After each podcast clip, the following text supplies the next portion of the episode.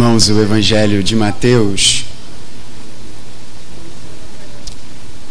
nos diz que quando o anjo anuncia que o Salvador iria nascer, o seu nome deveria ser Jesus, pois ele salvará o seu povo dos seus pecados. E Mateus, Mateus nos diz que isso era para que fosse cumprido aquilo que o profeta disse, o profeta Isaías, dizendo que o menino iria nascer e o seu nome seria Emanuel, que quer dizer Deus conosco. Nós celebramos o Natal, pois o nosso herói nasceu, o nosso Salvador nasceu. Mas isso não apenas ficou lá atrás. Não apenas o nome de Jesus é Jesus, para que se cumprisse aquilo que o profeta disse, que o seu nome seria, seu título seria Emanuel, que quer dizer Deus conosco, mas nós temos uma promessa do nosso Salvador.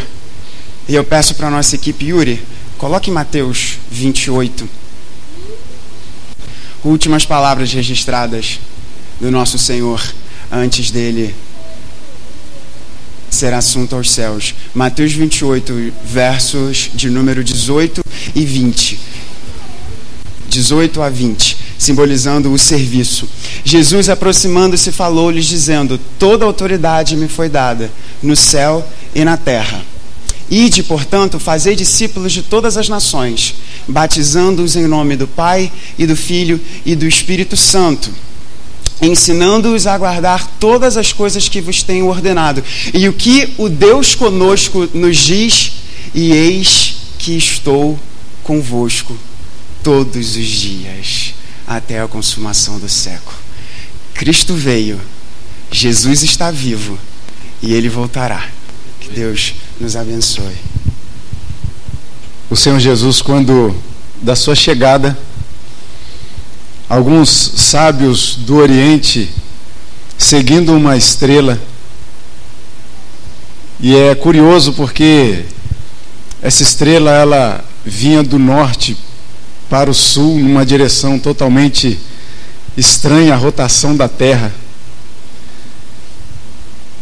E essa estrela conduziu aqueles sábios do Oriente, aí eu peço para o Yuri colocar o texto de Mateus, capítulo 2, versículo 10. Quando os sábios chegaram àquele lugar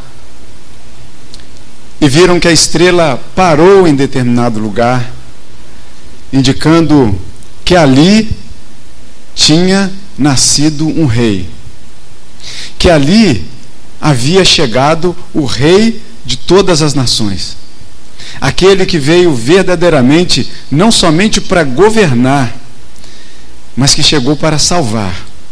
Aqueles sábios do, do Oriente que chegaram até aquele lugar e que depois, por divina advertência, voltaram por um outro caminho para não dizer a Herodes, porque Herodes, ciumento, queria extirpar do mundo qualquer adversário que ele tivesse para o seu trono. Mas ali havia um que ninguém poderia tirar o trono das suas mãos, apesar de menino. E a estrela, quando parou, o texto nos diz que, e vendo eles a estrela, alegraram-se com grande e intenso júbilo. É a alegria que a gente tem que ter com o Natal. O Natal, apesar de nós termos percebido como as luzes têm diminuído nas varandas das casas e tudo mais, a gente tem percebido isso. Eu não sei se só eu tenho notado isso. Mas não é a falta daquela luz, das luzes das varandas, que vai tirar a nossa alegria. Porque a nossa alegria é alegria do Senhor da luz, de Cristo Jesus, da qual a luz não pode ser apagada, porque Ele é a própria luz. E nele nós podemos ter toda a alegria desse mundo. Porque o verdadeiro Natal não está em Papai Noel, não está em presentes, em compras em shoppings, não está nas luzes nas varandas, mas a verdadeira luz deve habitar dentro do nosso coração. Aquele menino que estava ali sendo visitado por aqueles sábios do Oriente, estavam verdadeiramente percebendo e vendo com os olhos que o Senhor tinha dado a eles a verdadeira esperança. Porque ali, apesar de que talvez a sua esperança seja voltada para outros negócios, mas eu digo para você que a esperança em Cristo Jesus, naquela hora, estava voltada para a simplicidade de uma manjedoura, a simplicidade naquele momento de uma casa, onde o Senhor Jesus habitava na sua simplicidade. A simplicidade do Senhor da luz é salvar todo aquele que nele crê. A simplicidade do Jesus é querer salvar a mim e a você. Por isso fica aqui o convite para que nós adoremos a verdadeira luz, aonde a verdadeira estrela é o próprio Senhor Jesus. Que o Senhor nos abençoe e nos guarde. Texto de Lucas 2, versículo 8 até o 14. E vamos fazer assim, vamos ler todos juntos, assim que a minha família chegar aqui se posicionar no, ao púlpito.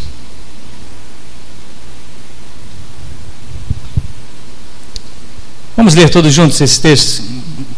Havia naquela mesma região pastores que viviam nos campos e guardavam os seus rebanhos durante as vigílias da noite. E um anjo do Senhor desceu aonde eles estavam, e a glória do Senhor brilhou ao redor deles, e ficaram tomados de grande temor. O anjo, porém, lhes disse: Não tenham medo Estou aqui para lhes trazer boa nova de grande alegria, que será para todo o povo. É que hoje, na cidade de Davi, lhes nasceu o Salvador, que é Cristo o Senhor. E isto servirá a vocês de sinal. Vocês encontrarão uma criança envolta em faixas e deitada em uma manjedoura. E de repente apareceu com um anjo uma multidão do exército celestial, louvando a Deus e dizendo: Glória a Deus nas maiores alturas e paz na terra entre os homens a quem ele quer bem. Essa luz que foi relatada pelo reverendo Maurício, que é a luz que é Cristo, vem também representando na figura de pastores, que os pastores eram figuras muito simples e assim que andavam pelo meio do povo e considerado até um trabalho bem simples. É para isso que também é representado na figura dessa pessoa, que a luz não faz separação, porque Deus não faz distinção de ninguém. Ele vem a todas as pessoas. Ele vem aos sábios que o, o reverenciam e o vêm para adorar, mas essa luz também vem sobre todas as pessoas do mais novo, do mais velho, do mais rico, do ao mais pobre, essa luz vem para brilhar sobre todas as pessoas. E o Natal, como foi dito aqui, a mensagem é tão somente essa: de que nós não poderíamos salvar a nós mesmos. De que essa luz ela não, não acontece de dentro do nosso coração, mas essa luz vem de fora para dentro vem a luz do próprio Cristo que vem iluminar as trevas de um mundo caído para resgatar pessoas que não poderiam se salvar. Por isso que quando nós temos a luz de Cristo brilhando sobre a nossa mesa, brilhando sobre a nossa casa, e como foi bem dito também, reparei isso no Rio Grande do Sul, pouquíssimas luzes nas varandas, mas essa luz não deixará de ser pouca na nossa casa, no nosso coração, porque Cristo é a esperança da nossa glória e a esperança de cada lar aqui representado. Por isso, tenham todos um feliz e maravilhoso Natal, lembrando sempre que Ele é o melhor presente de todos. Que Deus assim nos abençoe. Bom, como nem todos estavam ontem na confraternização que a igreja fez, eu vou me permitir a falar novamente o mesmo texto que eu falei ontem, que é um texto que fala muito nesse momento para mim. Está em Lucas capítulo 2, a partir do versículo de número 25. Diz assim a palavra do Senhor. Havia em Jerusalém um homem chamado Simeão, homem este justo e piedoso, que esperava a consolação de Israel, e o Espírito Santo estava sobre ele. Revelara-lhe o Espírito Santo que não passaria pela morte antes de ver o Cristo do Senhor. Movido pelo Espírito, foi ao templo, e quantos pais trouxeram o menino Jesus para fazerem com ele o que a lei ordenava, Simeão o tomou nos braços e louvou a Deus, dizendo: Agora, Senhor, podes despedir em paz o teu servo, segundo a tua palavra, porque os meus olhos já viram a tua salvação, a qual preparaste diante de todos os povos, luz para a revelação aos gentios e para a glória do teu povo de Israel. Estavam o pai e a mãe do menino admirados do que ele se dizia. Simeão os abençoou e disse Maria, mãe do menino: Eis que este menino está destinado tanto para a ruína como para o levantamento de muitos em Israel, e para ser alvo de contradição. Também uma espada traspassará a tua própria alma, para que se manifeste os pensamentos de muitos corações.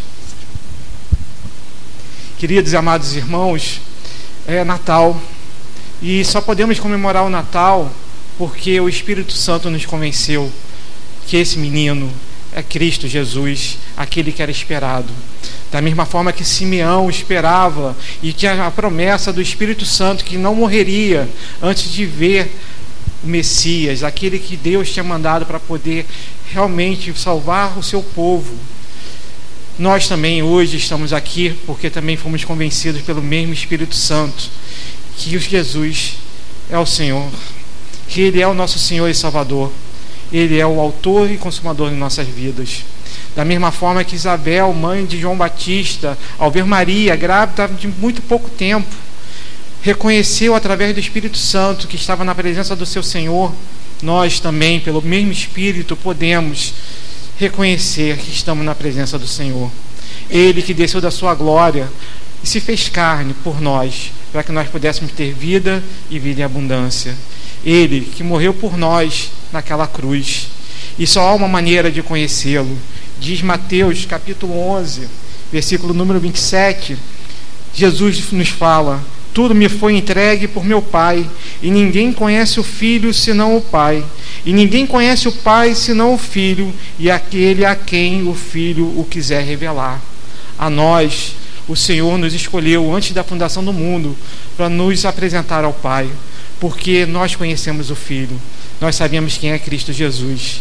Que nesse Natal nós possamos comemorar não o aniversário de Cristo, porque Ele é eterno, Ele vive de eternidade a eternidade, mas que nós possamos comemorar que Ele se fez carne por nós, para que nós pudéssemos ter vida e vida abundância. Que Deus abençoe a todos e um Feliz Natal para todos os irmãos.